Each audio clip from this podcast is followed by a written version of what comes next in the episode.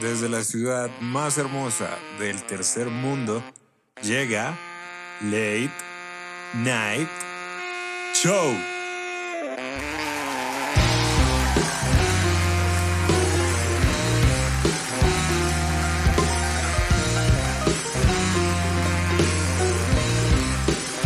Gracias, gracias, muchísimas gracias. Bienvenidos a Late Night Show. Yo soy David Botero y este es el episodio número 10. Estamos muy contentos de ya llevar un poco más de 10 semanas haciendo esto y así vamos a seguir. Ha sido una semana un poco ocupada, ha pasado de todo un poco. El presidente de los Estados Unidos, Donald Trump, dio positivo para COVID-19. Una terrible noticia. Lamentamos mucho que el virus tenga que pasar 30 días ahí metido. Un joven italiano será beatificado. Al parecer, su cuerpo está entero tras 14 años sin descomponerse. Mientras tanto, un grupo de gente indignada pide santificar las hamburguesas de McDonald's. Que, por ejemplo, hay una que lleva 8 años en una vitrina sin descomponerse. ¿Será este el fin del Happy Meal y el inicio del Holy Meal?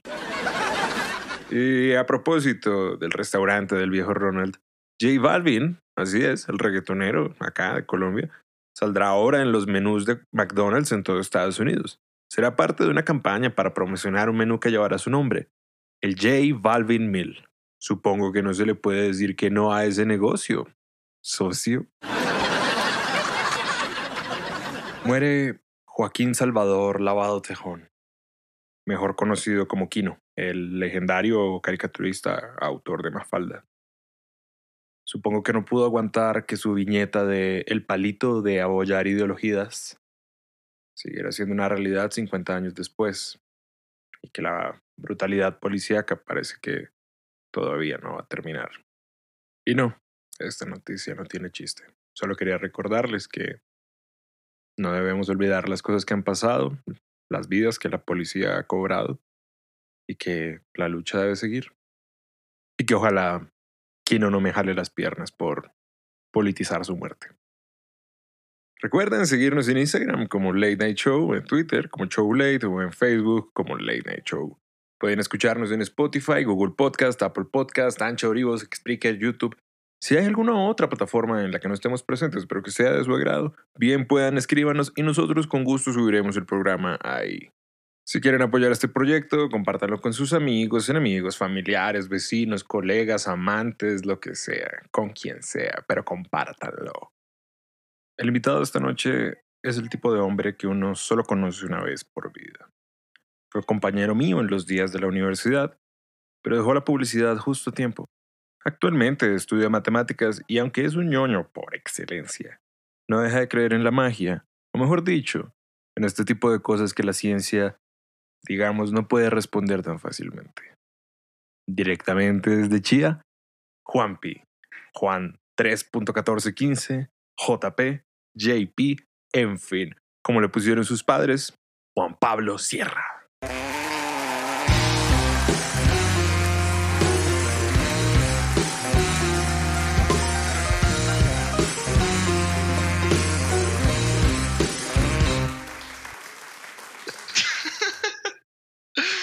Bueno, hola Dave. Hola JP. Dime JP, ¿tú eres feliz? Ush, casi siempre sí. Hoy, hoy, hoy especialmente sí. ¿Por alguna razón en especial? Eh, sí, pues la verdad me fue muy mal en un proyecto, pero la pasé tan bien y, digamos que eso es una experiencia muy distinta porque uno siempre que le va mal en algo está muy acostumbrado a decir, como, ah, carajo, me fue mal. Espérate, ¿es audiencia PG-13 o si puedo decir palabras? No, puedes decir lo que quieras, puedes decir gonorrea, puedes decir catrijo de puta, puedes decir lo que quieras. Entonces, no, sí. Eh, como que estas sido las pocas veces donde he dicho como, uff, me fue tan mal que la pasé del putas. De acuerdo. Pues supongo que es el clásico caso de que lo importante no es el destino, sino el viaje. Sí, el viaje. Eso es verdad. Bueno, en este momento todo esto ha estado marcado por la pandemia. El hecho de que no podamos estar frente a frente grabando este programa también es parte de la pandemia. ¿Qué es lo que más extrañas de antes de la pandemia? Y la calle. Yo creo que me di cuenta de lo callejero que era cuando dejé de por ir a la calle.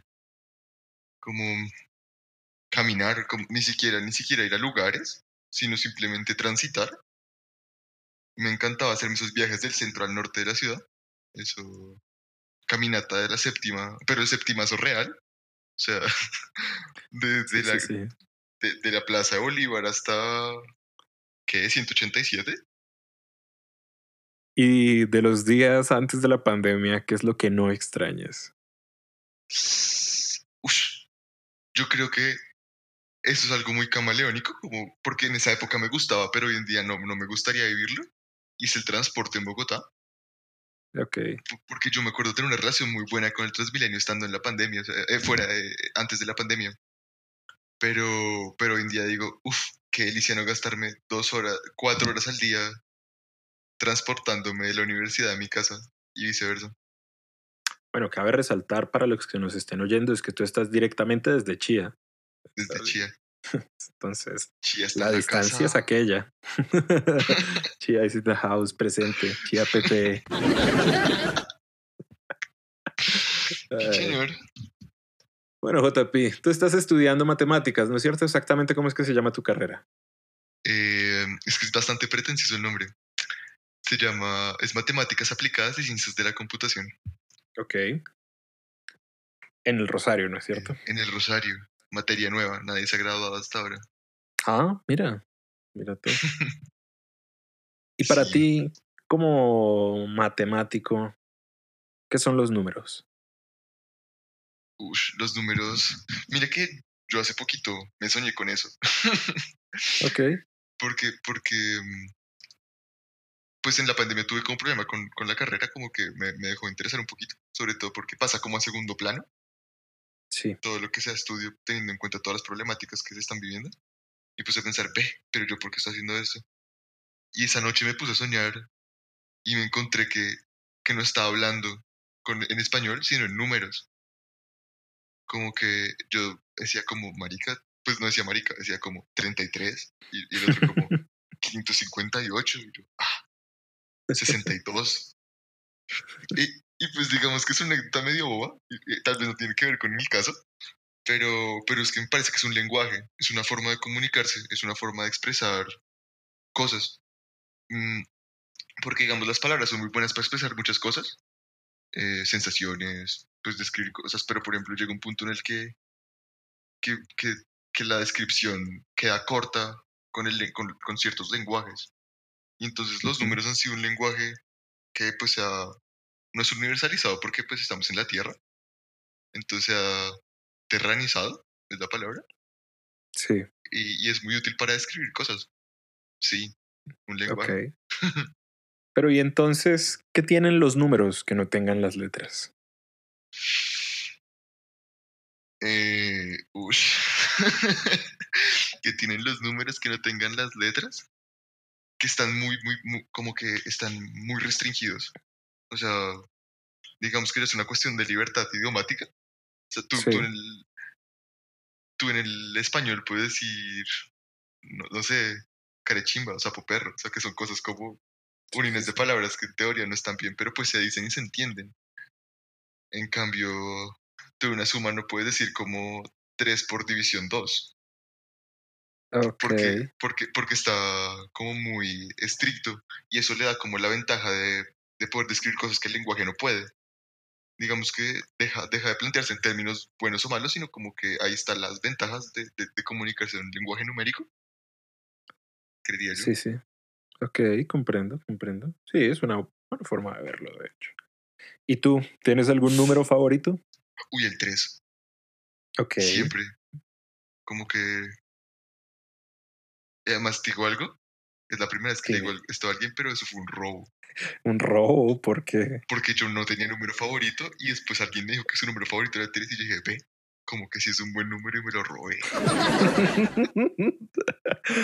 eh, ¿Puedo saber a quién se lo robaste o no quieres hablar de tu vida criminal? No, pues digamos que robo entre amigos sigue siendo robo, pero era un pana de una época en la que viví en por lo de Suachoque, en una vereda que se llama Puente Piedra. Sí. Y estudiamos en un colegio que quedaba en un lugar que se llama La Cuesta, que queda entre Suachoque y Puente Piedra. Y, y el man no solo le robó el número favorito, sino también el color favorito. Que falta de creatividad, ¿no? ¿Y qué color era? El verde.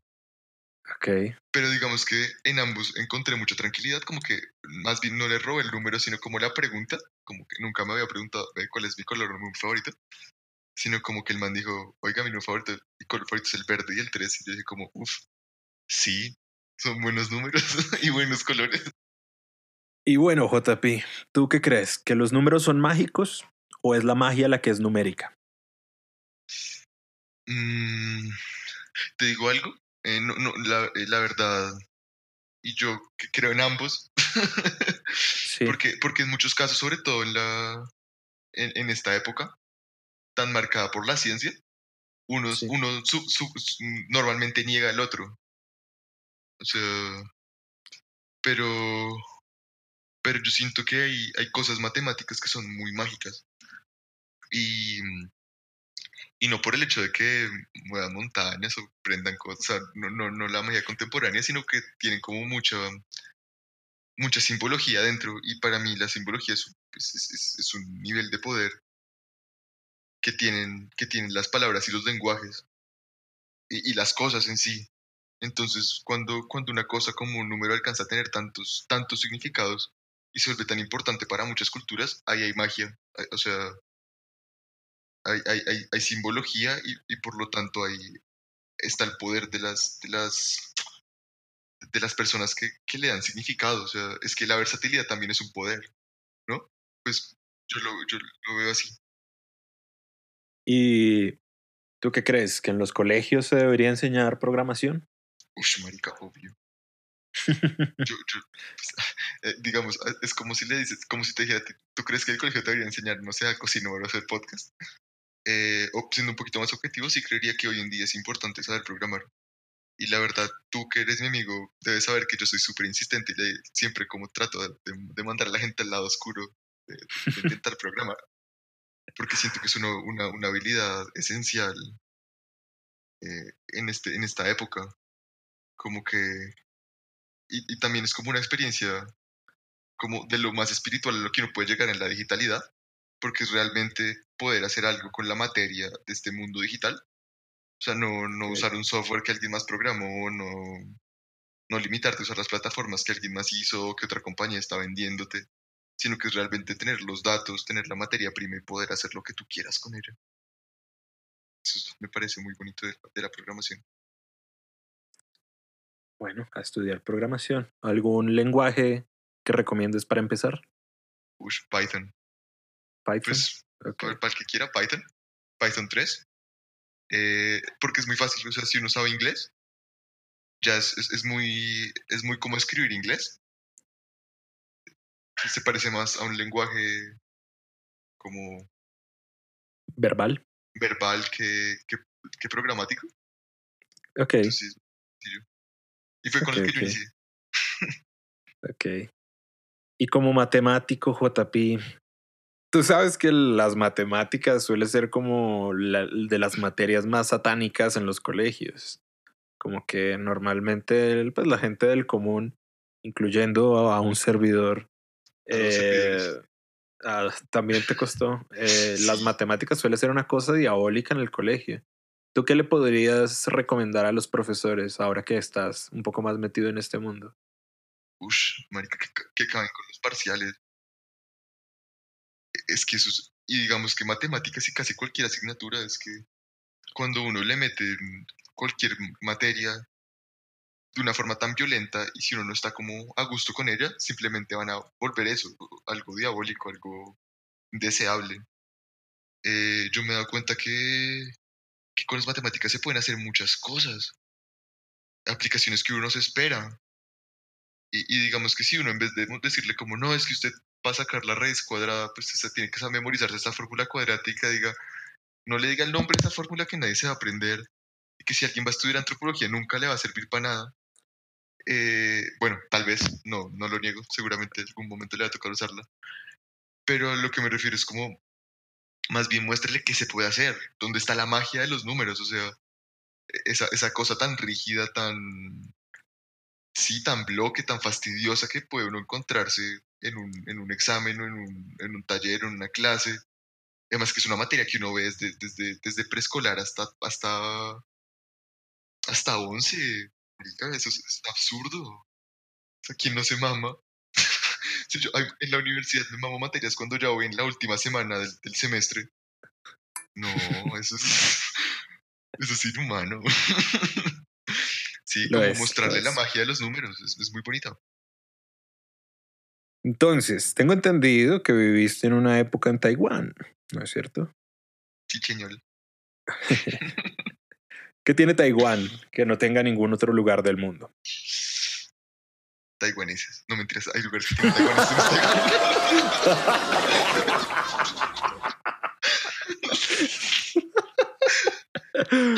Ay, Jesús. Taiwán. No, man, la verdad es que es, es, es, es, es tremendo sancocho de culturas. Ok. Y digamos que seguramente lo tienen otros lugares, pero bajo, bajo mi ignorancia no, no sabría qué otros lugares, es el que yo conozco. Y, y por ejemplo, está, está muy marcado por la cultura china, porque pues es, es China, aunque todos los taiwaneses dicen que no. Sí. Eh, es estadounidense porque hay bases militares allá, tiene cultura japonesa, tiene tailandesa, o sea, es tremenda, tremenda amalgama. By the way, esa palabra me encanta. es, es es tremenda amalgama de, de, de culturas. Uno se puede encontrar de todo. Tiene atardeceres morados que no he visto en ningún lugar. Morados. Sí, muchos me decían que era por la polución que Hong Kong les traía. Como que los aires de Hong Kong por el viento, eh, como a mediados finales de año, Ok. eh, les lleva mucha, mucha contaminación al aire. Y como, como pues en Taiwán hace mucho sol y mucho calor, por el, por como que, como cuando en Bogotá por las mañanas el cielo es gris por la contaminación, o como un azul grisáceo, como en Taiwán el atardecer era morado por esa reacción que tenía con el sol. Muy bonito, pero también muy triste. Sí. Ok. Hay quienes están pidiendo que Taiwán y China se unan. Incluso hay quienes dicen que Taiwán es la China insular. Y otros más audaces se atreven a decir que China es el Taiwán continental. Es que esto está Tú- patrocinado por el partido taiwanés. ¿Tú, ¿Tú qué opinas de esa cuestión que tienen China y Taiwán? Pues es que la verdad yo, yo bajo, bajo la, mi experiencia con mi estado propio, no me siento muy identificado con mi gobierno. Pues no me gusta, no me gusta pensar en ese tipo de cosas. Yo siento que, por ejemplo, mucha gente de Taiwán quiere ser taiwaní, o sea, no quiere ser China. Y no quiere ver, o sea, porque muchos, o sea, se- tienen como cierto racismo contra los chinos. Como que esta imagen de que los chinos son sucios y caóticos y súper paila. Ujú. Eh, y, y ellos no quieren ser chinos, quieren ser ellos, quieren que los dejen en paz. Y pues la verdad siento que, que al final de cuentas eso es como lo correcto, ¿no? Eh, o sea, lo que quieren es que China se quiere tener el, tel- el- el- el territorio, pues. Y porque en teoría es de ellos. Pero, pero si la gente que está ahí no, no quiere ser China, pues no, la verdad no le veo sentido para que lo sea. Claro. Claro, claro. ¿Y tú crees que los colombianos deberíamos aprender mandarín? No, yo creo que los de Taiwán deberían aprender español. Sería más difícil. Pero es que, man, o sea, yo conocía gente como de 50 años por ahí que no sabía escribir palabras. Coño. O sea, y no, no, no, no escribirlas mal, o sea, no escribirlas con tildes. O sea, es como no tener ni idea cómo se escribe porque no conocen el carácter. Pero mira que si tú te vas a la Colombia profunda, también puedes encontrar eso, de hecho. Porque hay gente que no sabe ni leer ni escribir. Pero pues digamos que tú, pues, pues sí, o sea, pero es que el nivel de analfabetismo allá es muy alto. O sea, es, es- eso es muy, muy denso. Ok. Digamos aquí, si, si, si no sabes escribir, no sé, eh, bueno, cualquier palabra, por el sonido te ingenias la forma de escribirla en letras, si, sabes, si conoces el abecedario. Allá, allá, como cada carácter, o sea, la forma del carácter no determina el sonido, sino que tienes que saberte los caracteres como tal. Claro. Hay palabras que si no sabes el carácter no puedes hacerte entender de ninguna forma. O sea, por ejemplo, cosas como el spanglish se pueden dar en el, en el español, pero no en el chino. Ok. porque tú puedes escribir guachiman, pero pues es que en mandarín tienes que saberte un, carac- un carácter para la gu, otro para h o, o- o la a, y después otro chi y otro man, que no tienen como correlación con el sonido. Entonces sí, los chinos deberían aprender español. Nada más que Pues ojalá. Pues, eh, pues los filipinos saben español, muchos. Sí, Que aprendan de Filipinas. sí. Bueno. ¿Y hay alguna palabra favorita en mandarín, JP? Eh, eh, palabra favorita de mandarín, digamos que como tal, no tanto eh, verbalmente, sino que a mí me gusta escribir yo en mandarín. Me parece que tiene un flujo bonito cuando se escribe. ¿Y hay algo que extrañas de Taiwán? Ush, varias cosas. Yo la verdad siento que Asia me llama y tengo que volver algún día de estos. ¿Asia insular o Asia continental? Eh, no, mira que a, a conocer Asia, porque pues digamos que con Taiwán me limité bastante, Sí. pero yo todavía, por ejemplo, digo que tengo que volver porque tengo familia allá, que no es, no, es, no es legítima, sino que es más bien los que me adoptaron mientras estuve allá, pero pues familia es familia. Eh, Es correcto. Y además es que, o por lo menos en Taiwán, algo que extraño es, primero, la seguridad. Tipo, poder andar a las 11 de la noche escuchando música sin audífonos, caminando en mitad de la calle, Ok. que ya a ojos de muchos podría ser hasta descarado, Sí, pero sí. pues a- ahí, no sé, como muy tranquilo. Y, uff, man, es que comer pescado barato es tan rico. Pero creo que eso se puede conseguir tan, en, cualquier, en cualquier lugar costero. No, no creo Pues, que sea algo de Taiwán. Sí, sí en, re- en realidad es más la cosa, es que aquí viviendo en medio de esta montaña es complejo. ¿Y hay algo que no extrañas de Taiwán? Ush, la- también la rigidez de mucha gente. Ok, Por ejemplo, yo en algún, en algún momento tuve la oportunidad de, decir como, oiga, me quedo aquí estudiando o no.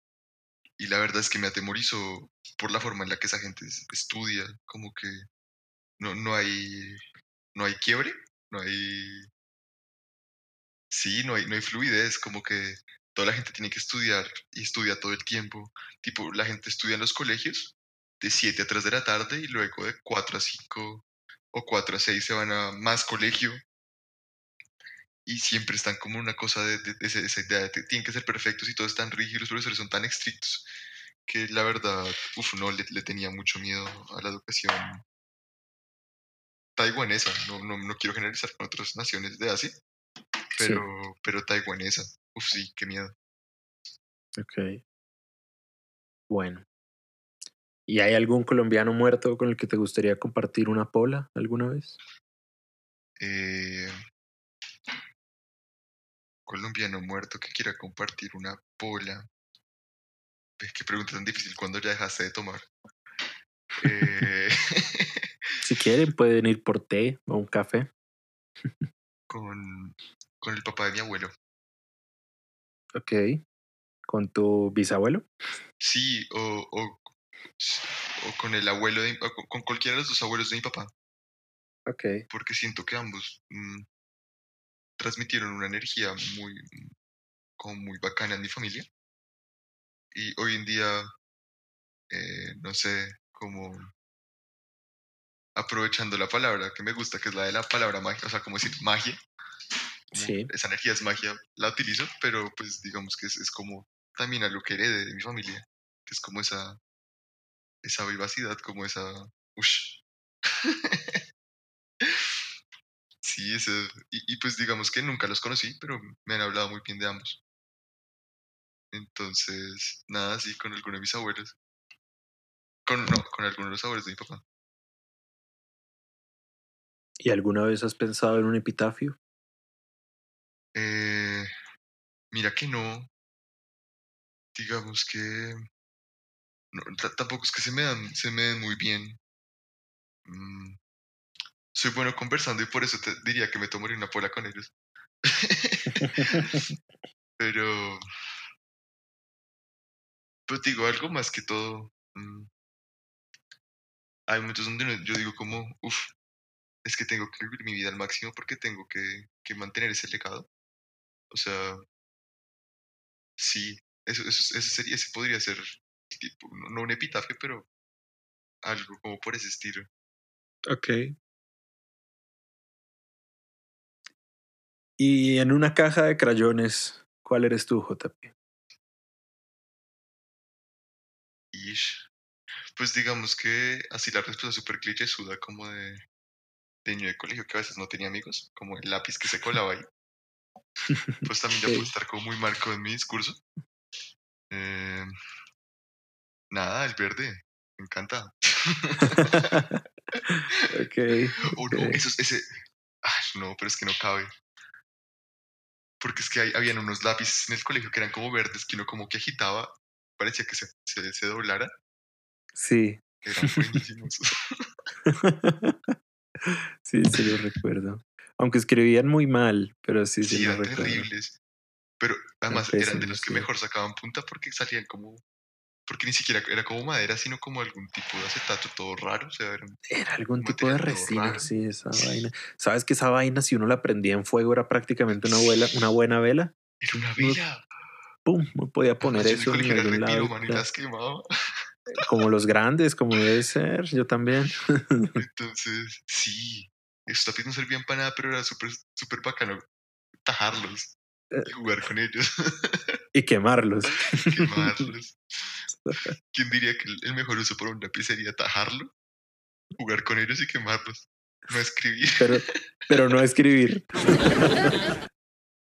Lo tenían muy claro esos diseñadores industriales. ¿Y tú crees que la astrología es la religión de nuestra generación? Uf, no. Ok. Y, ¿Por qué? y digamos, porque, porque, porque siento que hay una que es más obvia como religión de nuestra generación ¿Y cuál es? y el problema es que no es una. O sea, porque hubo un tiempo donde la religión de la generación era el catolicismo slash cristianismo y entonces era muy definida, sobre todo para la sociedad en la que yo vivo. Pero hoy en día le- rezamos a la imagen, a, al- a la marca. Y bueno, tal vez lo puedo decir por ser ex, estudiante de publicidad, entonces puedo ser re sesgado con el tema. Pero genuinamente creo que, que la gente mata por un equipo, eh, pelea por, un, por una marca de celular, eh, cura sobre sus padres por el rendimiento de un... Sí, de, de una marca de ropa, bueno, no un rendimiento de una marca de ropa, no, de una marca celular o... eh, no sé, como la gente se volvió muy leales con las marcas, tal caso que ahora la gente como que se enorgullece de portar la marca, o sea, hacerles publicidad así gratis. Eh, Por ejemplo, tipo, tú no te compras unos Jordan que no tengan el logo. Es que, ¿cuál sería el chiste? Sí, o sea, ¿cuál ser- no, no serían Jordan? O pues, ¿qué los haría Jordan entonces? Sí. Eh, entonces sí, como que mucha gente ah, ah, se- se- como que sigue mucho la imagen. No, no quiero decir marca, Ok. porque se vuelve tal vez muy, muy publicitario, pero también con la imagen, o sea, siguen a, a youtubers o a influencers y, y- y- por ejemplo, yo quería estar viendo una noticia que estaban vendiendo como agua de gamer, era una vieja que se bañó en agua, que se bañó y vendió el agua y la gente lo compraba, se agotaba y le tocó sacar más batch, ma- o sea, más, más producción, o sea, sacar más producción de bañarse y embotellarla. Es que la verdad, bueno, tal vez, suena, tal vez soy yo facho que no entiendo las nuevas tendencias, que siempre ha sido mi miedo de molestar a mis papás por fachos. Pero, pero, joder, es que ya, ya es un punto en el que no entiendo por qué. O sea, como que ya, ya, ya se cree tanto en eso que, que se llegan hasta esos extremos. Que para mí, se- no sé, se ven raros. se sienten raros. ¿Tú sí crees que la astrología es la, es la religión del siglo XXI? Pues no diría del siglo XXI, pero sí de nuestra generación, JP. Sobre todo las mujeres. De hecho, normalmente las mujeres suelen ser más religiosas que los hombres. Pues ya sé que van a venir a, tacharme, general, generalizar y la chimbada. Me, chupan huevo todo eso. Lo cierto es que siento que, que sí, que cada vez hay más mujeres creyendo pues como totalmente en las respuestas que la astrología tiene para el mundo y para la vida y que además pues es, es que entra para mí muy bien dentro de esta definición de lo que es la religión, que tiene como la seguridad de responder como la ciencia, pero la forma en la que se arma preguntas como la filosofía, como que la religión suele siempre estar en ese punto intermedio entre esas dos, es como una especie de combinación no, no digamos maluca, pero voy a decir maluca porque me funciona. pero es digamos una combinación hay maluca de esas dos. Y entonces a mí sí me parece que la religión tiene un poco de eso. Sobre todo por lo que sirve para responder a muchas cosas. Eh, más que para preguntárselas. Y qué sé yo, pues no sé, a veces conoces a alguien, te pregunta qué signo eres y ya por eso asume qué tipo de persona eres. Y eso es un comportamiento muy religioso también. Pero, pues digo algo. Dime. Digamos que también puede ser tu nicho. O sea, la gente con la que, que sueles comunicarte. Porque lo curioso es que en mi universidad suelo ser yo el que hace esa pregunta. y, la verdad es, porque es muy chistoso porque a los matemáticos no les gusta que les pregunten eso, entonces por eso lo hago. es como sí, sí, sí. Es que, y, a veces me salió con otras que son también, que los dejan súper, súper quietos y es como, entonces, bueno, ¿y qué elemento eres? ¿Qué elemento eres? ¿O qué signo zodiacal? eso, eso del, del zodiaco chino. Sí, el zodiaco chino, sí, sí. Y la, la, gente queda como, ¿K? Where is the science? ¿Dónde está mi demostración para eso? Pues tal vez, JP, de pronto yo estoy metido en un círculo con demasiadas mujeres creyentes y tú estás en uno con demasiados hombres que no. Vaya uno a saber. Sí. El caso. El caso. ¿Y tú crees que cada vez estamos más lejos de nuestra espiritualidad con este estilo de vida que estamos viviendo en esta época? Es que, tío, y yo la verdad lo puedo extraer un poquito del comentario que hiciste ahorita, de, de que es como una combinación de ciencia y, superstición. Y es que la verdad siento que nuestra espiritualidad no debe ser ni, ni espiritualidad sola o, o ciencia sola. Siento que debe ser como una mezcla entre los dos. Yo la verdad, o pues últimamente me doy cuenta que también esta, esta, esta tendencia, o puedo atreverme a decir pseudo, pseudocientífica, se, se, ha vuelto súper popular de decir como, no, es que un estudio lo dijo. O sea, porque leíste en un, en un, en un post de Facebook de que un estudio dijo que, no sé, que van a llover sapos o cualquier pendejada. Y pero como, como, como uno ya hace ese énfasis de que un estudio, o sea, algo científico, algo comprobado, algo analizado por alguna forma científica, ya le dan credibilidad absoluta. Bueno, no con el caso que di ahorita de los sapos, porque pues muy seguramente nadie me va a creer en eso, pero por ejemplo, no sé, cosas tipo, no, es que sí, sí, no sé, comes con, con, en, la misma silla donde alguien que tuvo cáncer te va a cáncer y un estudio lo demuestra. Y, el simple hecho del enunciado hace que mucha gente lo crea. Porque, porque dicen, no, es que ciencia, yo tengo que creer en la ciencia porque es del colegio me dijeron que creamos en la ciencia. Eh, y por lo tanto, como que todo, o sea, todo lo que está relacionado con un proceso científico, pues tiene que estar bien como que se le quita mucho al, al real proceso científico de la investigación, de, de, la, de, la, cuestión, de la duda, que me parece que la duda es el arma científica más, más importante y que hay, que, que hay, que hay más dudoso que, que, lo, que lo místico. Ok. O sea, si no hay algo para que, pueda complementar la ciencia para, para nutrirla, es, es, es, es, es esta... Es, es la espiritualidad, es el misticismo, es, es toda la magia que hay en el mundo.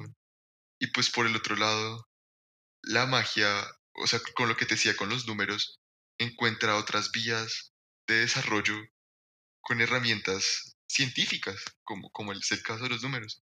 Entonces siento que, no es que sí, siento que hoy en día se puede estar perdiendo la espiritualidad, pero no por la, por la razón que, que se cree, sino más como porque se están separando mucho las ideas de la ciencia y la, y la espiritualidad. Y no siento Mm. que sea para bien. Ok. ¿Y para ti qué son los sueños? Ush. Yo la verdad tengo un, bueno, no sé si la palabra es fetiche, pero tengo una fascinación súper rara con los sueños y es porque la mayoría de mi vida no he podido, no podía soñar. Como que nunca, nunca tuve como esa experiencia de, no, papá, es que me soñé con tal vaina, ¿no? Nunca, ni en el colegio, ni familia, mucha gente puede ser, tiene como esa relación con los sueños que es, es muy vivido. Ok. Por ejemplo, mis hermanas y mis papás tienen sueños muy vividos y en cambio mi mamá y yo no, no teníamos, tal vez fue el otro lado de la familia. Pero, pero últimamente me conecté, conocí un amigo, conocí un hermano de esta o de otra vida y me puso a pensar en las cosas de forma distinta. Y empecé a encontrarme conmigo mismo en mis sueños y con otra gente. Y no siempre tenían las caras que les conocía, pero si eran otra, si era gente que conocía, pero con otra cara. Tal vez, no, no sé, no, no, no me gustaría entrar en el tema de la ciencia ficción de, no, es que es otra realidad, porque ya se está volviendo muy harto con, porque todos los escritores de Netflix lo están, están quemando esa vaina como súper. Eh, pero, pero sí, como por esos lados, como tal vez decir otra, otra versión, como cuando sacas el beta, el alfa y luego el, el release, Ah, que sí. el sueño es una de esas versiones que no llegaron a ser release. Ok, ok, es una forma curiosa de verlo. Entiendo que tú tienes una fascinación también por las cartas del tarot y su relación con este psicólogo Jung, ¿no es cierto?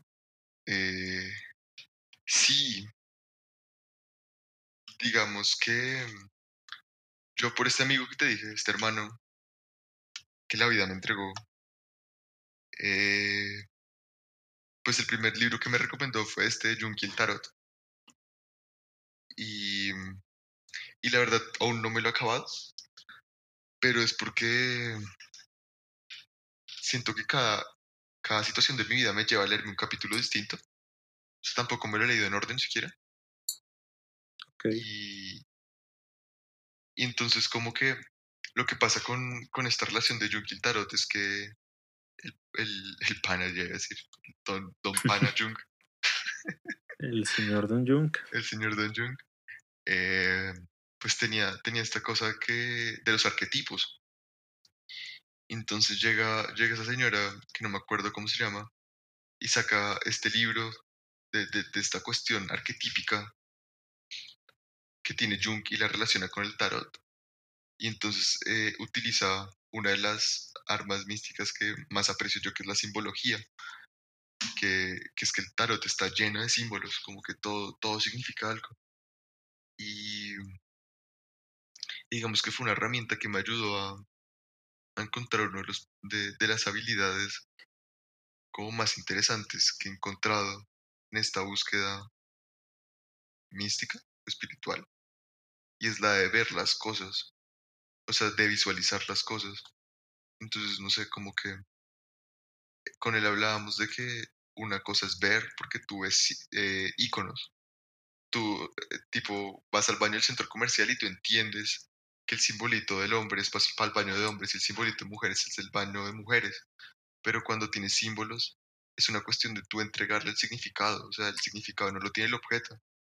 Entonces, esta herramienta, esta herramienta de ver, que entrené con las cartas, que entrené con, con ese tipo de vainas, es darle la misión al mundo que tú quieres que tenga. O sea, no, es- no es, tampoco quiero sonar como de autoayuda, porque no siempre Sí. es como para, oye, es que te vas a sentir bien porque todo lo que vas a ver lo vas a ver bien, sino de encontrarle el significado de las cosas. O sea, por ejemplo, voy a aprovechar a contar una de mis anécdotas favoritas contigo. Vale. eh, que fue cuando fuimos a- al casino. Sí, Digamos sí. Que sí, ve- pues de hecho es que la situación fue, entramos con 10 mil pesos, si no estoy mal, que era, todo el dinero que teníamos. Ajá. Era todo el dinero que teníamos en, en, el momento. Y yo te digo, JP, déjame que yo, yo soy bueno en esta mierda, yo puedo. Y ya me había tirado 5 mil pesos. Y tú me dijiste, espera, espera, ¿puedo intentarlo yo? Y yo fui como, pues bueno, pues vale. Y en dos o tres turnos ya teníamos 50 mil. Poco más de 50 mil, de Un poquito más. Y, y, digamos que lo que, lo que, lo que, lo, a lo que quiero hacer como referencia con la visualización es el hecho de haber dicho como no, hasta aquí llegamos porque ya tenemos un buen almuerzo para los dos. Y es como entender, tratar de no solo ver que las cosas van pasando así como así, sino leer las situaciones para poder sacar provecho de ellas. Sí. Y, y eso pues fue lo, fue lo que logré con esa con ese aprendizaje que todavía no he terminado, que es un como algo que estoy forjando permanentemente. Ese día me dijiste una cosa que a mí me gustó mucho, que yo de hecho la había escuchado hacía mucho tiempo de un maestro que tuve, pero la había olvidado porque uno es ebrio, loco y estúpido. y uno olvida muchas cosas cuando es ebrio, loco y estúpido. Y me dijiste, Dave, no, vámonos ya, que el cazador solo caza lo que se va a comer. Y nos fuimos con ese dinero y nos lo gastamos prácticamente todo en unas muy buenas hamburguesas de home. Y unas buenas polas. Y unas buenas polas, así es. Y, y, y como corresponde. Qué bonito que lo hayas dicho como lo dije, porque estoy seguro que así lo dije. Sí, así y lo es dijiste. porque para, para esta forma en la que estoy tratando de entender el mundo, la figura del cazador es muy importante.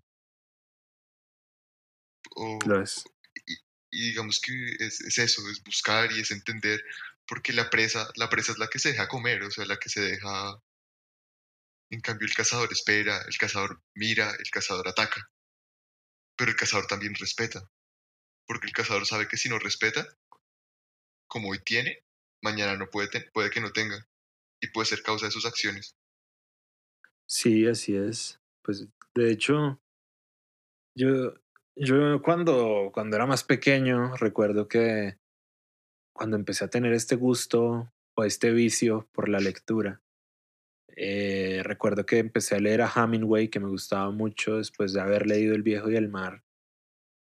Y como que empecé a leer un poco sobre la vida de él, leí luego esta de um, Muerte en la tarde y como este tipo tenía una fascinación por la cacería y por matar.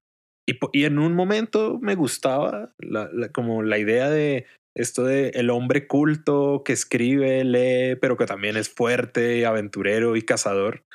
Y luego un buen día eh, estaba leyendo una crítica que le hacían a él al respecto de una vez que en, no recuerdo qué parte de Estados Unidos, él mata a un búfalo norteamericano, que por cierto es el animal al, y la cosa a la que más temo en esta vida, y lo mata disparándole a los pulmones solamente para poder escuchar agonizar al animal. Y se echó a perder la carne por eso. Y, ese, y solamente pudieron coger la piel y no pudieron comer nada de ese animal. Y a veces creo, pues, sé que es polémico cuando uno habla de cacería, pero lo más, lo más valioso que puede hacer un cazador es darle una muerte digna a su presa y aprovechar la presa como más pueda para, digamos, darle una segunda vida a través de sus restos. Uf, sí, me quedé impactado con lo del bisonte. Ah, sí, imagínate. Uf, eh, y, y, digamos que eso, eso del respeto es súper importante. Porque. Porque la vida es de respeto. Y, y digamos que volviendo a, a, lo de Taiwán, como que es otro tipo de cosas que, que, que extraño. Y es el respeto, como esa, esa no necesidad de hacerle nada malo a nadie otro, al, al otro. O sea, esa, sí, sí. digamos que no es incapacidad porque de poder se puede, sino que es esa tranquilidad y esa, no, no sé, como esa um, claridad, creo, no es tranquilidad, sino claridad de decir no. ¿Por qué? Porque es otro y, pues él también es, o sea, lo reconozco como una otra, otra persona y como es otro igual que yo, pues a mí no me gustaría que me, que me lastimaran o que me hicieran lo que yo le tengo la oportunidad de hacerle y no le voy a hacer, hasta el punto que muchas veces ni siquiera lo consideran.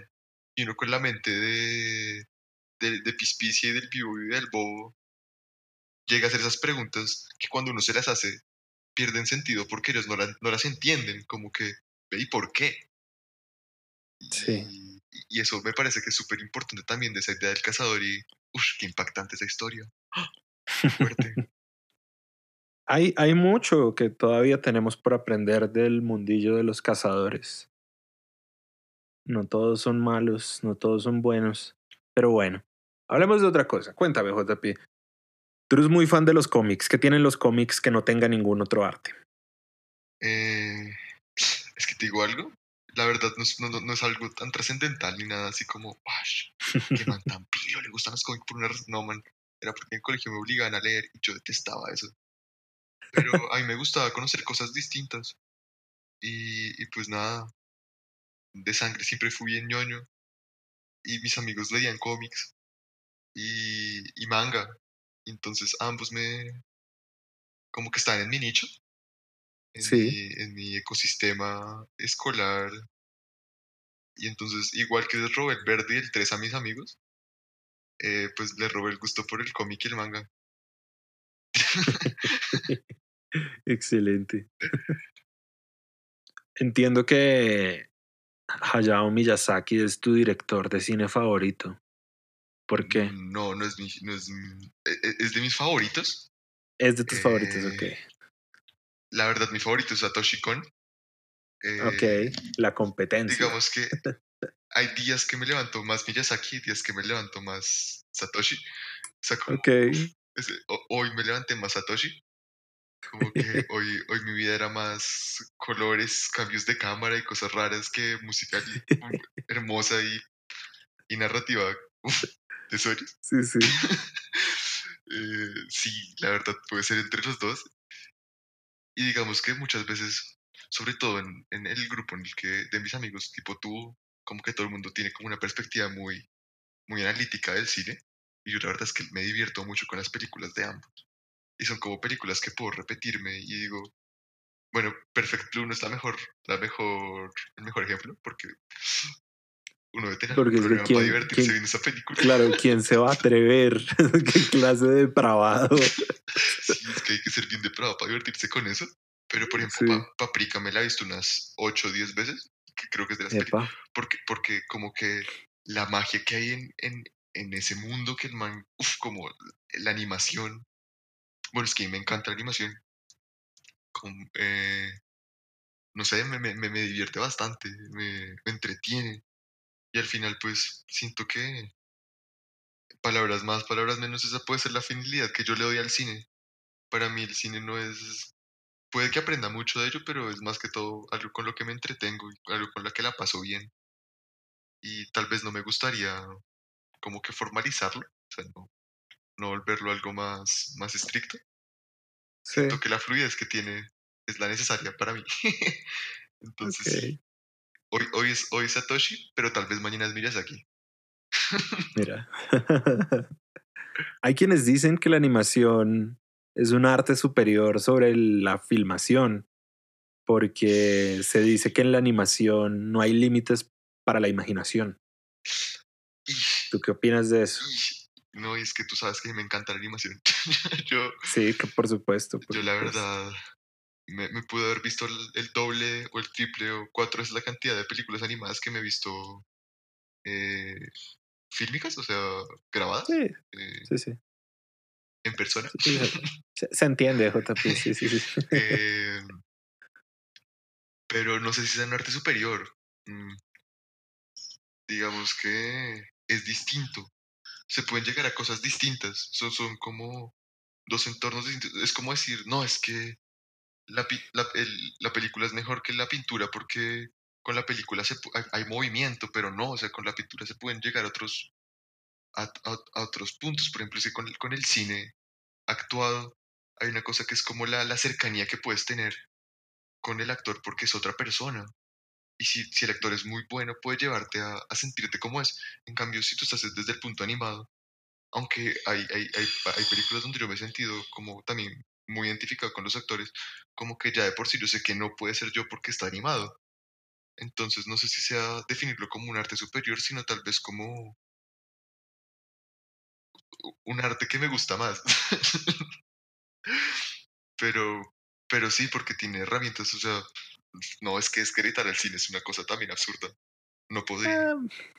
Ah, hay, hay, mucho mal cine también. Pero también hay mucho buen cine y muy mala animación también. También.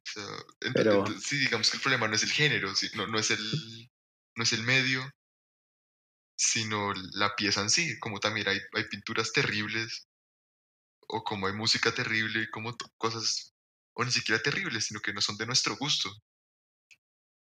Y a propósito de gustos, entiendo que últimamente estás siguiendo la historia de JoJo's Bizarre Adventure. Que, que, tiene JoJo's que no tenga ningún otro manga o anime. Es que es muy gay ser gay, güey. no, mentira. Pero, pero sí, es verdad. O sea, sí tiene esa peculiaridad, pero no, no es tanto por, por eso que me gusta, sino es porque tiene como pelea. Digamos que yo crecí con mucho ese, ese, ese género de anime que es el, el shonen. En mi grupo de amigos como, les gustaba mucho el shonen, que es como peleita. Claro, como todo. Naruto y Dragon Ball, los clásicos, sí. Y digamos que sí, el problema es eso, que todos se volvieron como los clásicos, como que encontró una receta y dijeron, ve, esto funciona.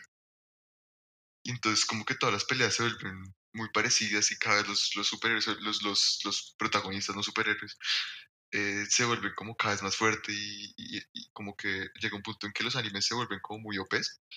O sea, tipo Naruto, que en, la, en una pelea están tirando planetas. O sea, sí, básicamente Dios.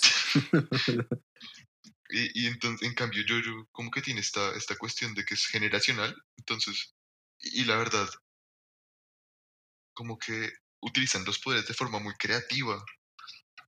O sea, está este man que tiene el poder de, no sé, de leer a las personas como si fuera un cómic, como leer la vida, y, lo que hace es que también les puede anotar cosas, entonces les cambia el destino del, en, el cómic que tiene, y eso me parece súper, súper raro.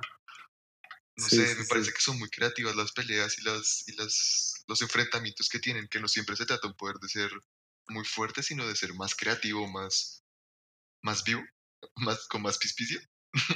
sí, sí, sí, sí. Pues más original y más audaz en cierto sentido. Sí, algo que pues, y además hoy en día como que el género shounen está muy cansón, porque todos ya se volvieron la copia de, de la copia, de la copia, de la copia. sí, claro. Entonces sí, yo, yo, yo, yo está re bacano. no dejen de ver o de leer yo, yo. Pero bueno. Y JP, ¿cómo podemos normalizar el gusto por los openings del anime? Escuchando tus playlists de música lenta. pero, pero ahí yo no tengo mucho anime, de hecho. Pues los videitos. ah, pues sí, es verdad, es verdad, es verdad. Mm. Es que digo algo que me pasa con los openings. Que yo digo que mucha gente no le gusta los openings porque no se pueden esperar a ver el anime. Ajá. O sea, como que yo digo. Se lo saltan. Si quiero ver el anime, o sea, y, hoy en día, pues como, ajá, Netflix tiene como re buenos animes, o tiene buenos animes. Pero también tiene un botón que dice omitir. Sí, omitir opening y ya. Sí. Entonces, no sé, tal vez eh, haciendo animes como no tan buenos. Para que uno diga, uff, aguanta verse el opening.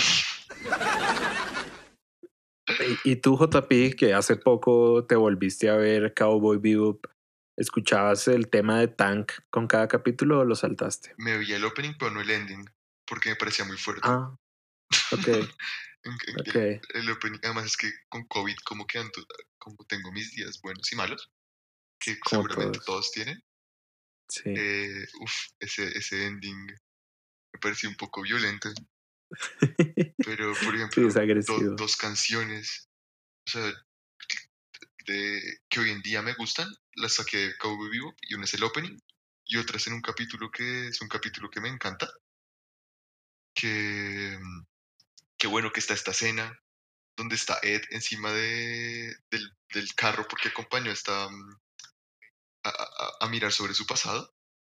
Y, y, como que al final no, no concluyen nada y ponen esta canción que se llama como eh, Shishioshi, algo así, y, repiten como la misma palabra muchas veces, y está este man, bueno, esta vieja Ed, eh, encima del, del- del- de la nave de Faye, como ahí, dejando el viento pasar, y suena esa canción, y yo digo, uff, hay canciones del anime que la gente no, no, no ha oído y que son muy buenas, y que, ha- y que he conocido por el anime.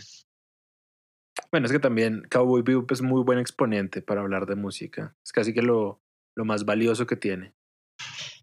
También, bueno. Entiendo que trabajando para la empresa familiar estuviste a cargo del transporte de los artistas del Festival Stereo Picnic en un par de ocasiones. ¿Podrías contarme alguna anécdota de esos días? man, es que yo la verdad, en esa época no conocí, yo no yo era, era cero de farándula, cero de conocer artistas, y muchas veces terminé, terminé hablando con gente que no, que ni idea, y que después es como, uff, marica, conozco a los de Foster the People, y hablamos un rato, y, y en ese momento ni se me ocurrió pedirles una foto. Eh, cosas así, o sea, digamos que seguramente si hubiera sabido que era ese, ese orgullo de fan, no lo hubiera dejado no decirles nada. Sí, O sea, como, pero como que yo los vi como una persona normal. Como, ah, sí, sí. bueno, gente que estoy transportando. Mercancía. Espérate, no, tengo una, una anécdota mucho más bacana. Cuéntame, ilústrame. Una vez estaba el, el año en el que, que llevé a Lisa a trabajar con, con nosotros para que me ayudara. Lisa es un amigo de nosotros, Santiago Lizarazo. Una, un beso y un abrazo para ti, querido. ¿por qué nunca me hablas? Nada, ese año estábamos transportando, creo que a Wiz Khalifa o alguno de estos raperos super metedores de marihuana. Sí, sí, Y, y pues el man fumaba todo el tiempo. claro. Y pues nada, yo encargado de transporte, pues siempre verificaba que el bus llegara bien y que a la hora que llegaba y medía la hora y todo eso. Y de repente abren la puerta y sale tremenda nube de humo. Que era lo esperado. O sea, uno sabe. Sí.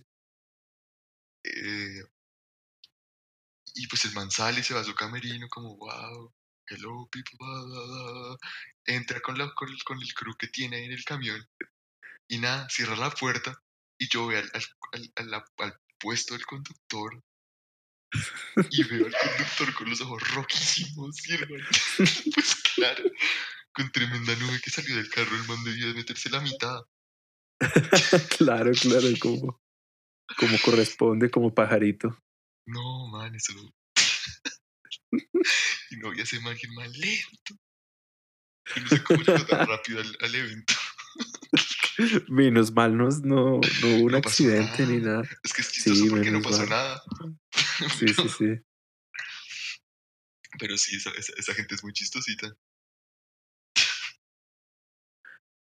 Dicen que todo tiempo pasado fue mejor, JP.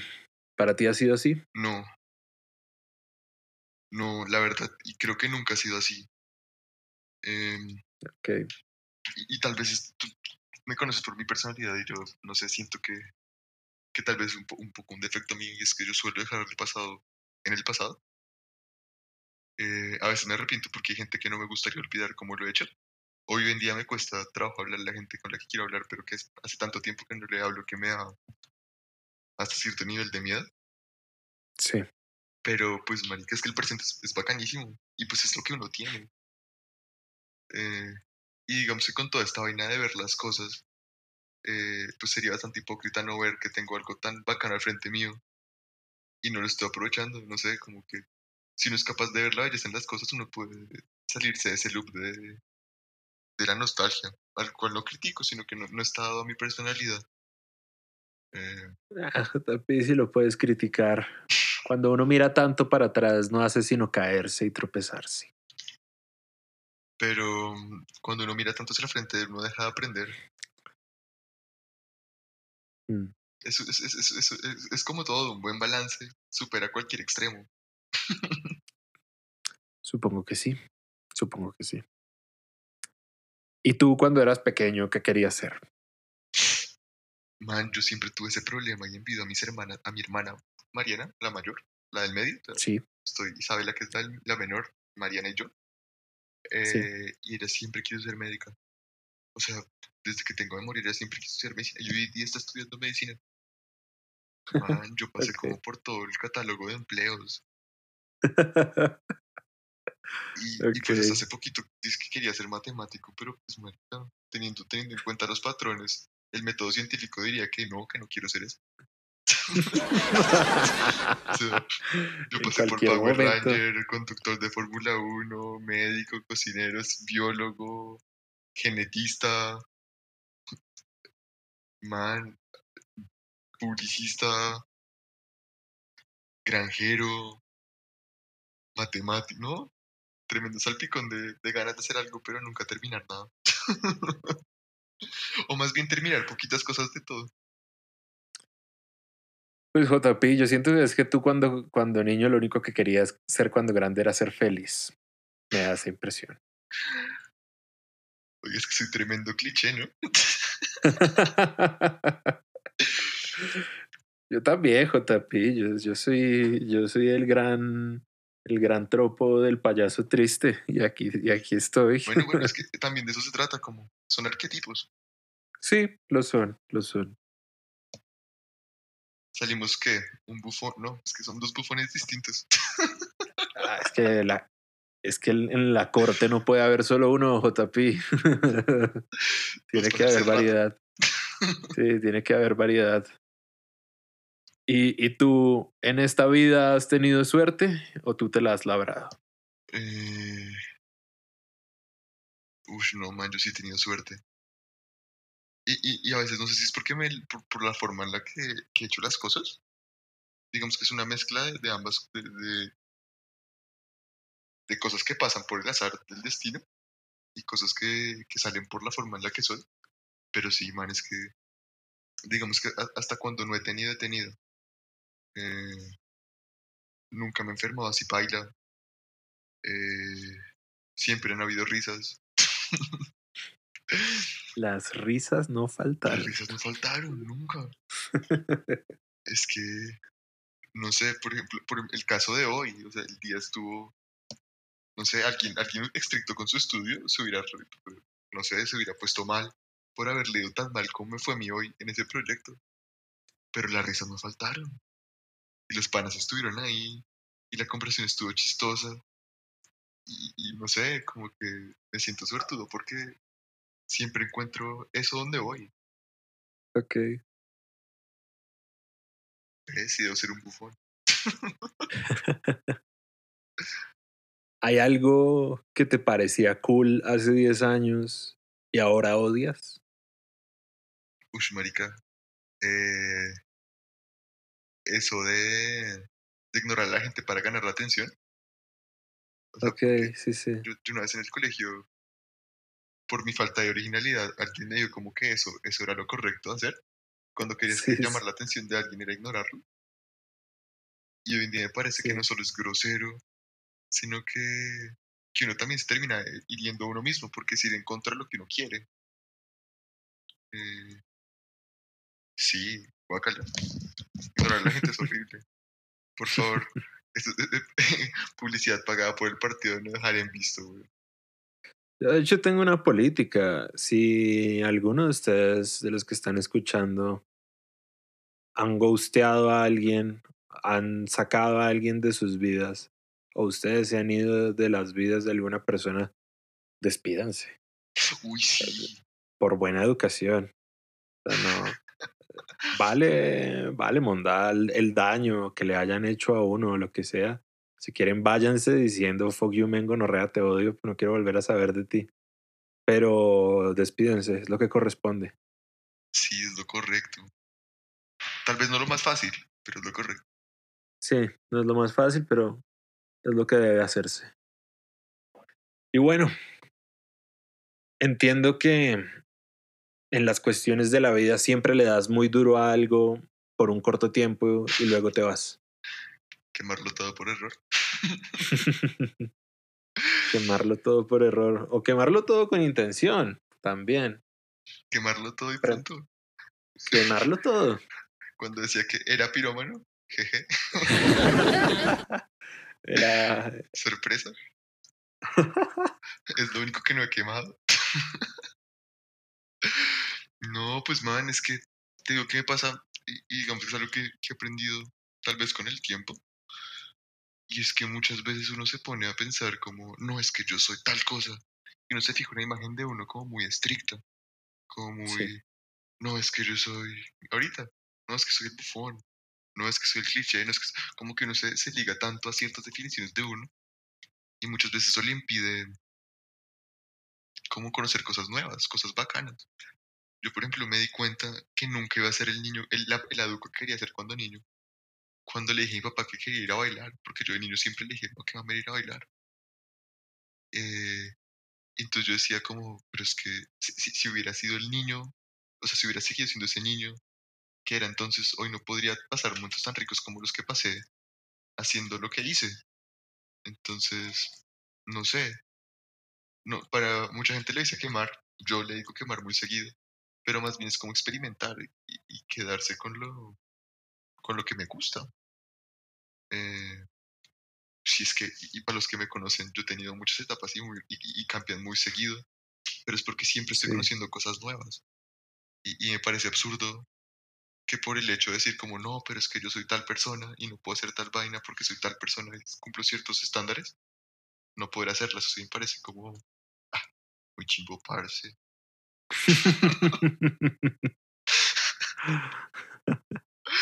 Qué gonorrea. Sí, ¿no? Como que toca. Ah, es que lo que llegue, llega. Valga la redundancia. Ok. Y para ti, ¿qué es lo más inteligente que uno puede hacer en esta vida? Como. como iría Spike o, o Bruce Lee, fluir como el agua. Es un muy, es un muy buen consejo. Sí, fluir. O digamos que muchas veces, porque ¿sabes cuál es mi elemento? es que yo soy aire. No me digas. Pero, pero fluir con el aire es raro, porque, bueno, el aire fluye, pero el agua es o sea, fluir es como más líquido, o yo lo veo más líquido. Entonces, no, tal vez andar, caminar. O sea, no, no, no, no sé, o sea, digamos que metafóricamente hablando, no sentarse en la vida. O sea, sí, si algún momento estás cansado, como tal vez tomártela con calma, pero, pero no verla, aprovecharla. Digamos que al final uno viene, yo tengo la creencia de que uno viene a aprender algo. Eh, y, y, tal vez uno lo pueda tener quieto, pero, ah, pero es que hacer cosas es tan bacano y no hacer cosas no me gusta tanto. así. ¿Hay algún mal hábito que no puedas dejar? leer yo no mentira. eh, man, a veces me quedo programando por horas y no me doy cuenta. Pero digamos que no solo es con la programación, sino que con todo lo que hago como intensamente. Sí. Y a veces me descuido con la salud. Tipo, se me olvida comer o dormir. Se me olvida dormir, o sea, ¿qué es eso? O sea, es un problema del siglo XXI. Bueno, no, es un problema de... mío. Como así que el siglo XXI, el siglo XXI no duerme? Soy yo el que no duerme. Sí. Qué mal. Como que ese es un mal hábito, debería cuidarme más con eso. Ok. ¿Y hay algún hábito con el que hayas querido empezar antes?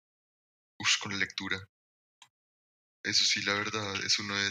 No las tristezas, porque la lectura me llegó en el momento en el que tenía que llegarme, pero yo digo, profesores, son tan bailas. O sea, tirársele a uno a la lectura es de las vainas más crueles que le pueden hacer a uno. Sobre todo que hoy en día todo es tan digital, que entre más uno crece y más uno se, se adecua a la cultura del, de lo animado, de lo visual, es más difícil recaer en la de, pues no recaer, como hacer contacto con la, con la, de los libros, la de la lectura. Hoy en día a mí me cuesta mucho trabajo. Y es porque de niño pues como nunca me gustó la lectura, pues vi más cómic y, eh, leí más cómic y más televisión. Eh, pero sí, la lectura, qué delicia.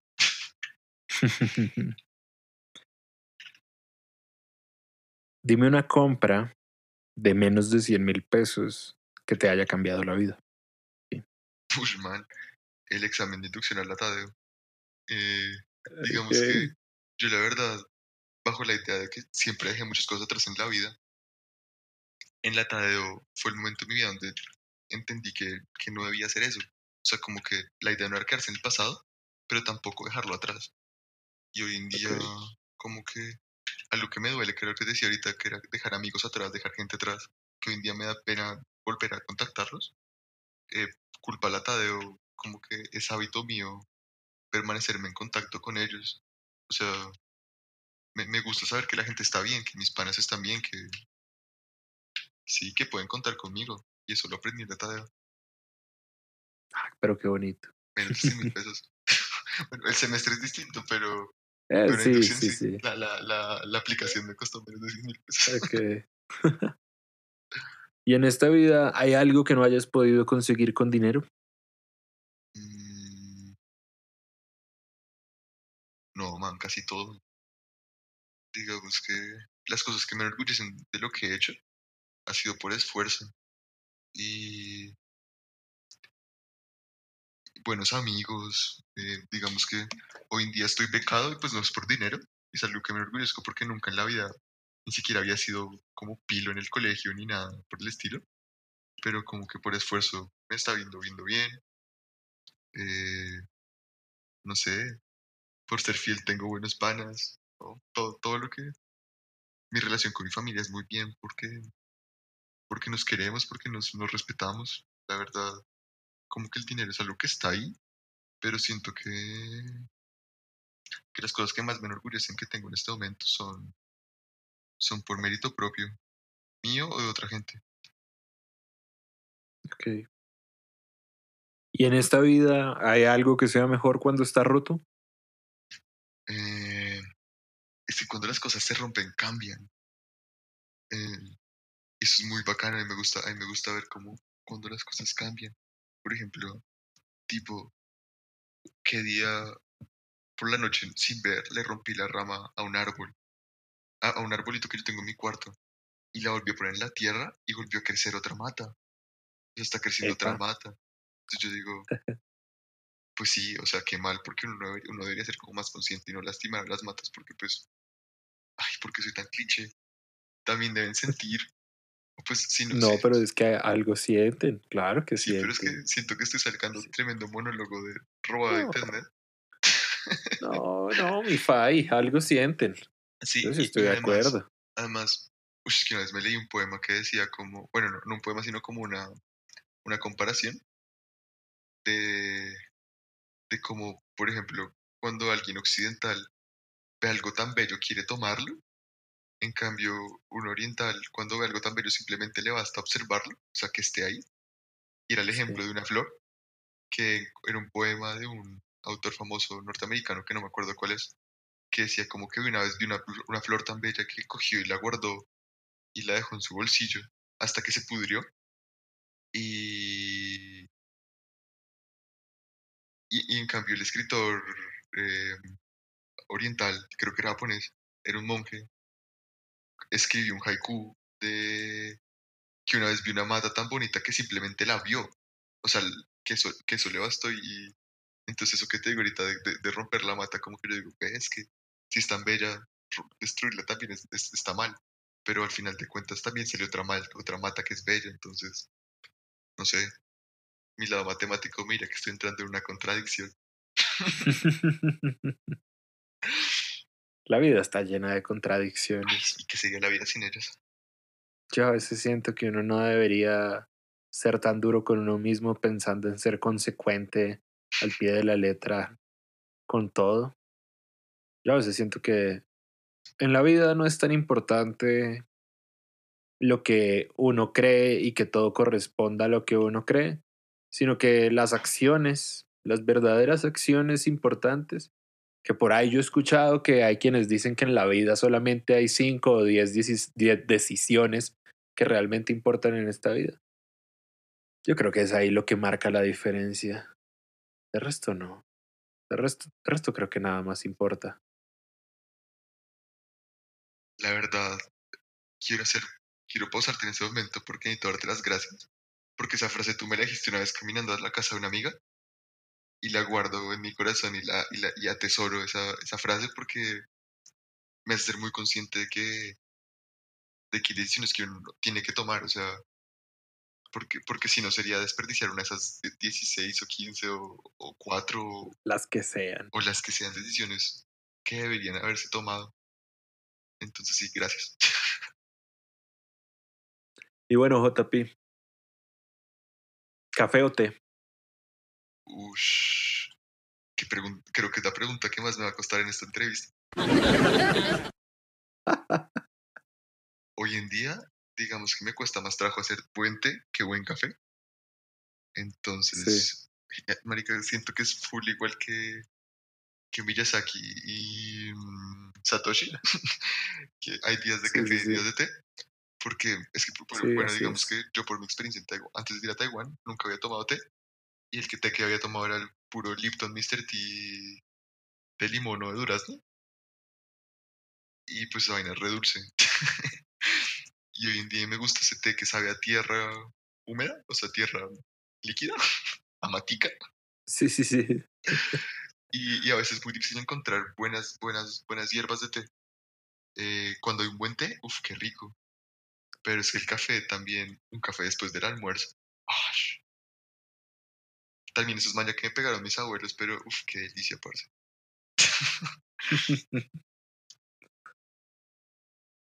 Mar o montaña. Eh, digamos que yo siempre he sido de montaña y le tengo mucho respeto al mar. Es que es muy infinito como el espacio.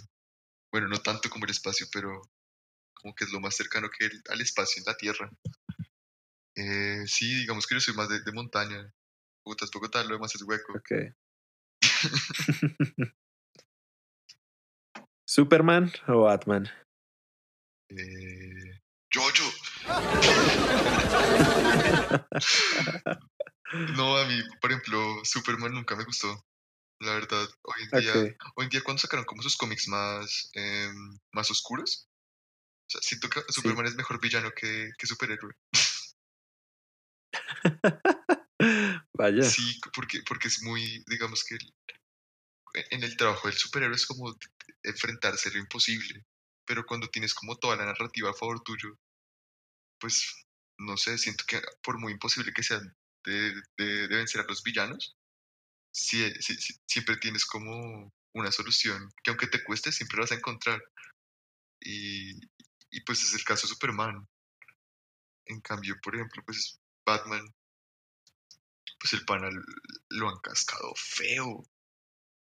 Y pues el pana es humano, ¿no? O sea, eh, Se supone, sí. pero por ejemplo, en esos cómics donde toca vencer a Superman, uff, muy bacano porque es difícil. Y, y muchas veces tiene que lograrse de formas de que no le ganas, pero simplemente no pierdes. o sea, como empate. Sí, sí, sí. Es que lo importante en esta vida no es ganar, JP. Lo importante es que el otro pierda. Sí, básicamente. Entonces, siento que Superman como villano, Batman como superhéroe. Excelente. ¿Digital o análogo? Ush. No, ¿para qué le digo mentiras? No, no, no, pues dependiendo de las cosas. Por ejemplo, a mí hablar me gusta más análogo. Pero, por ejemplo, yo soy un, Claro. un vicioso de la programación. Y pues, no sé, yo no puedo programar en, en, en, Arial. ¿En qué? En, tamaño carta. güey. Ah, Sí, sí, sí. Y bueno, ¿porno o hentai? Y, marica, lo peor es que alguien de la universidad me hizo esa pregunta hace poquito. Y, y- es que, tío, ¿qué me pasa? Que con el hentai no tengo que pensar que es una persona que tiene familia. es lo que yo siempre digo. Marica, qué tenso. Ay, Jesús, sea, es, la, desos- es la mejor respuesta que me han dado en este programa, Dios mío. O sea, pero, pero piénsalo, imagínate que No sé si... el, el- no, no, no digo que sea malo, pero por ejemplo que uno le hagan bullying por eso en el colegio porque encontró un video. Pues no sé, no, no es por hacerle shaming a la persona que haga eso, pero, pero Sí, marica, sí. es que los chinos son pailas en el colegio y eso es muy denso.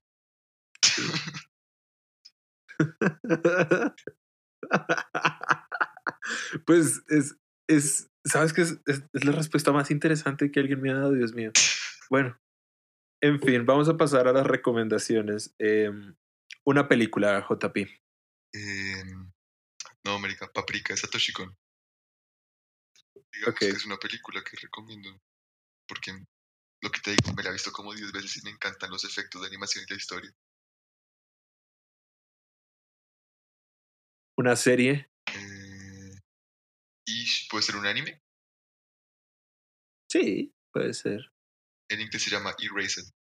Me la, okay. me, la, me la repetí hace poquito otra vez y me tocó repetir, o sea, me tocó vermela como en la madrugada, o sea, la empecé a ver por la noche y no me la, no la pude dejar de ver hasta la madrugada. También son como dos episodios de 20 minutos. Eh, okay. 12 episodios de 20 minutos, no es, no es tan larga, pero uf, es muy bonita la historia. ¿Un canal de YouTube? Un canal de YouTube, David Bowen. por la mejor música talenta. no, pero mira que está re buena para estudiar. Se estudia con bueno, estilo. Está bien, está bien. Un libro. Un libro. No, man, yo la verdad no siento que tenga el criterio de, de recomendar un libro. Venga, porque, debe haber algo. Mmm, es que, tío, que es lo que me pasa, como que a mí los libros me han llegado en los momentos que los he necesitado. Sí. Eh, digamos que en este momento me estoy leyendo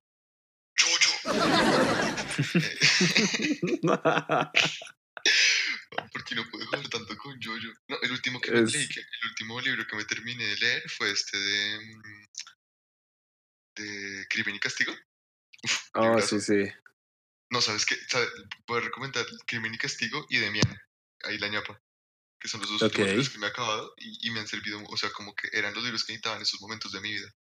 Ok, y, ok. ush, grandes obras.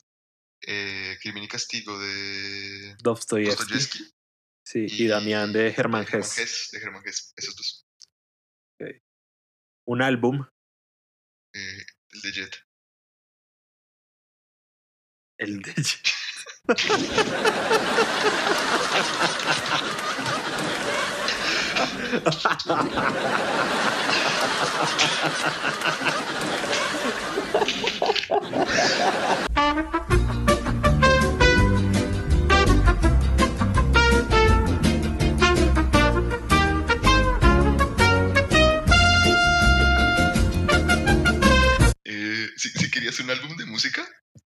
Claro, claro. eh, el, de, el de Daft Punk, pero con peliculita. O sea, se viene con película Ok. incluida. Con eh, Interestela 555. Sí, sí, Interstellar 555, 666, algo así. Sí. Gran película. Una, una canción. No, por ejemplo, a mí últimamente, pues no, esta última, de las últimas que sacó Gorillaz, de Solé, la escucho muy, muy seguido cuando, cuando ando en buen mood. Seguramente no, no es la mejor recomendación que puedo en el momento, pero es la primera, la primera que se me ocurre. Y una comida. Eh, a ti, bebé.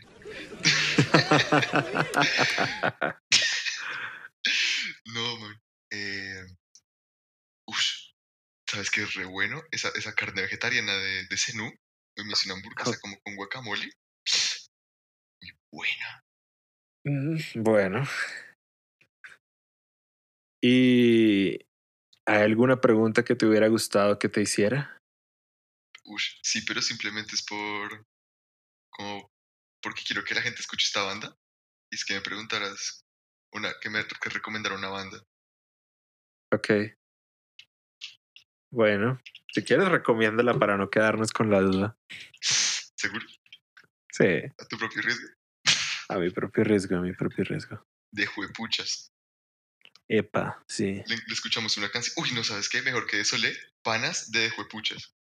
Ok, ok. Ahí ajustamos eso. Es loca.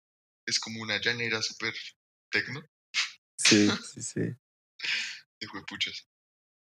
Bueno, JP, la verdad es que ha sido un placer. Placer es mío. En verdad me gustó mucho tenerte aquí en el programa especial que debíamos tener por los 10 capítulos de esta mierda. Muy bien. Chan, chan, chan. Juan Pablo Sierra, señores, muchas gracias.